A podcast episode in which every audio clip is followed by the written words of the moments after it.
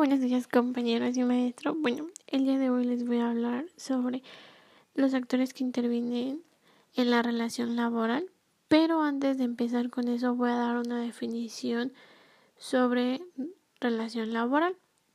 Bueno, es un pacto entre dos partes. Un trabajador que cede su tiempo y su destreza profesional y un empleador o empresario que gratifica con un salario las actividades del empleado. Si bien el contrato entre las dos personas especifica las condiciones básicas del acuerdo, en ocasiones llega a surgir, llegan a surgir los conflictos y también se llega a esto a, tener que recurrir a los tribunales para dar una solución. No que esto no quiere decir que siempre se llega, pero pues en algunos casos sí. Alguno, uno de los actores que yo encontré es el de sindicato, bueno, todos sabemos que los sindicatos es una organización de trabajadores cuyo objetivo es representar a los empleados en su relación con la organización para las que trabajan. También cabe decir que los sindicatos son un elemento básico en las relaciones laborales, ya que como lo estoy comentando, eh, intentan mejorar las condiciones de los trabajadores y velar por su interés. Desde el punto de vista empresarial también hay asociaciones que defienden los intereses de las empresas. Pero bueno, ¿qué es el ¿cuál es el propósito básico de los sindicatos? Bueno, como lo estoy comentando, es el promover y proteger los intereses pues de los trabajadores. Por ello se plantea su papel en las relaciones laborales a través de el propio proceso de negociación colectiva, la vigilación para hacer cumplir los acuerdos generales por dicha negociación, ya sea de las dos partes, eh, proporcionar protección y apoyo individual a todos los empleados que lo necesitan y también el diálogo y la búsqueda de acuerdos con la gestión social. Eh, aquí entrarían los gobiernos y organizaciones empresariales para la construcción de marco legal en la que se encuadran las relaciones laborales.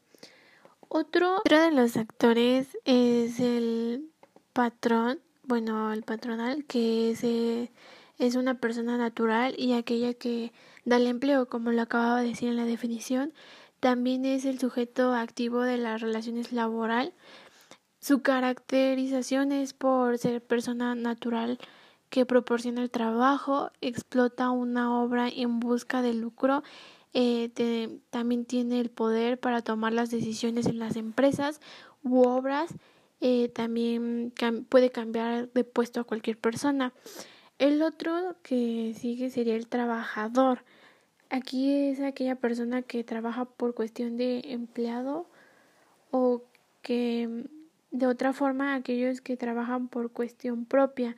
También son los sujetos pasivos de las relaciones laborales y los tipos de trabajadores son el primero es el manual, que es la fuerza de trabajo por jornada laboral, el siguiente es el intelectual, son aquellos que tienen un título universitario, el siguiente de obra, obligado a realizar una obra determinada, el que sigue sería el de servicio, que es aquel que es pagado por obra, el otro eventual es un trabajador por contrato y el último es el temporal que es mediante un convenio colectivo y trabaja en ciertas ocasiones. Este no tiene que trabajar siempre. Y el último actor que interviene es el Estado, es aquel que actúa en función del empleador y explota a una persona u obra también se dice que puede actuar como sujeto activo en la relación laboral.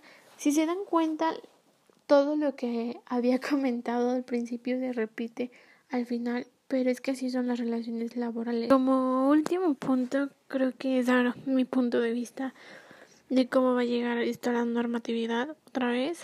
Bueno, creo que para que pueda llegar todo esto. Debe de haber una comunicación más con los trabajadores y el jefe. O sea, volviendo a hacer, a usar los puntos que acabo de dar. Si no hay una buena comunicación entre el trabajador y el jefe, no se va a poder realizar un trabajo adecuadamente. Así como las empresas creo que deben de dar una como hacer que los trabajadores se sientan cómodos, se sientan a gustos para que ellos pues puedan seguir trabajando y no tengan el miedo de que esto no pueda ser correctamente, o sea que vuelva a haber un, un brote de enfermedad. Mm, siento también que podría ser un poco loco el querer regresar de una vez a la normatividad porque mucha gente sigue sin hacer caso, mucha gente sigue sin utilizar los cubrebocas, utilizar la sana distancia, todo ese tipo de cosas, entonces creo que podría ser una locura, pero si se utilizan todos los procedimientos adecuados, podríamos salir muy rápido de esto y podría haber que no haya tanta pérdida económica.